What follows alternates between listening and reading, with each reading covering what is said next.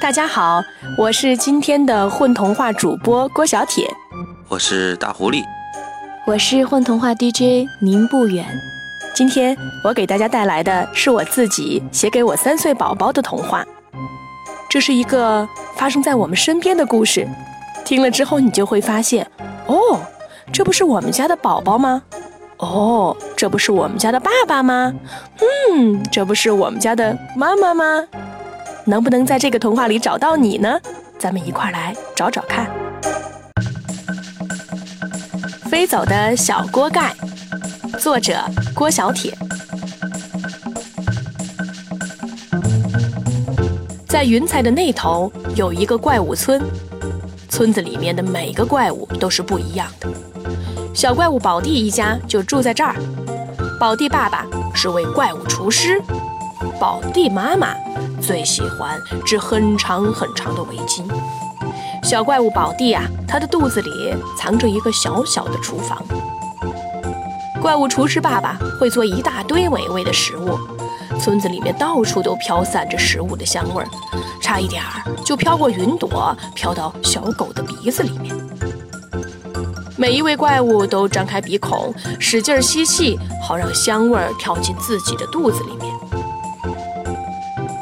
宝弟肚子里的灶台也哼着美妙的曲子，小锅擦得锃亮，连炉火都激动地跳起舞来。樱桃味道的面包端上来了，宝弟吃了一块，他的小锅里就装了一块面包。李子味道的香肠端上来了，宝弟吃了两根，他的小锅里又装了两根香肠。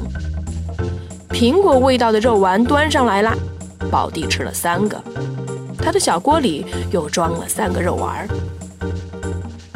于是，怪物妈妈从长长的围巾里抬起头来，轻轻地说：“宝弟，你的小锅快装满喽！”宝弟使劲压一压锅盖，把小厨房的炉火开得更大，锅里的面包、香肠和肉丸都被烤得滋滋作响。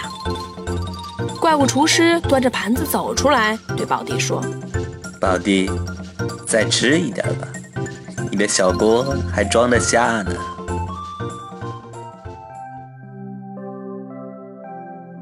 橙子味道的鱼排端上来了，宝弟吃了四块，他的小锅里又装了四块鱼排，可是四个鱼尾巴都露在了小锅外面。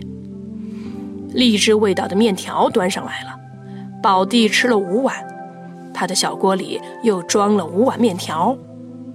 可是啊，那些面条就像瀑布一样，都挂在了小锅沿儿上。柚子味道的虾球端上来了，宝弟打了一个饱嗝。哇，樱桃、李子、苹果、橙子、荔枝的味道都从宝格里坐着滑梯落下来了。小厨房中的小锅被火烧得滚烫滚烫的，里面的食物都被烧开了，呼呼地冒着热气。小锅盖被热气推得啪啪直响。可是虾球的香味儿还是飘进了宝弟的鼻孔。他把炉火开到了最大，又塞了一个虾球在嘴巴里。于是，他的小锅又装了一个虾球。怪物妈妈把长长的围巾放在了一边，快过来拍拍宝弟的肚子。宝弟，快停下！你的小锅要烧干了。怪物厨师从冰箱里端着一份西瓜味的雪糕，拍一拍宝弟的肩膀。宝弟，再吃一点吧，你的小锅还可以，需要凉快一下。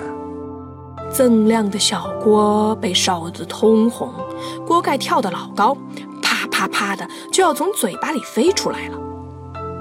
宝弟趴在地上，用身体压住小锅盖。他太想吃冰激凌了，于是他舔了一口，滚烫的小锅里就有了一口冰激凌。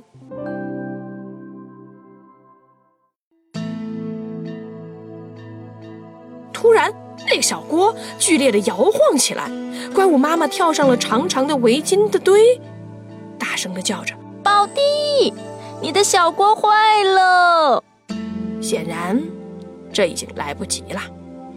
声音还没有来得及蹦进宝弟的耳朵，小厨房的炉火就熄灭了。小锅盖呀，还是从宝弟的嘴巴里嗖的一下飞了出来。接着，面包、香肠、肉丸、鱼排、面条、虾球和冰淇淋全部都排着队飞出来了，飞到怪物树上，啪嗒，撞坏了怪物果子；飞到怪物房子上，哎呦，撞烂了怪物屋顶；飞到了怪物山上，撞烂了怪物岩石啊；飞到了云彩那头，嘘，撞倒了路边的小狗。嗯可爱的宝弟呢？哦，是可怜的宝弟呢。他这会儿还趴在地上，他得等着怪物修理师来给他一个新的锅盖。当然了，还得修好他的小厨房。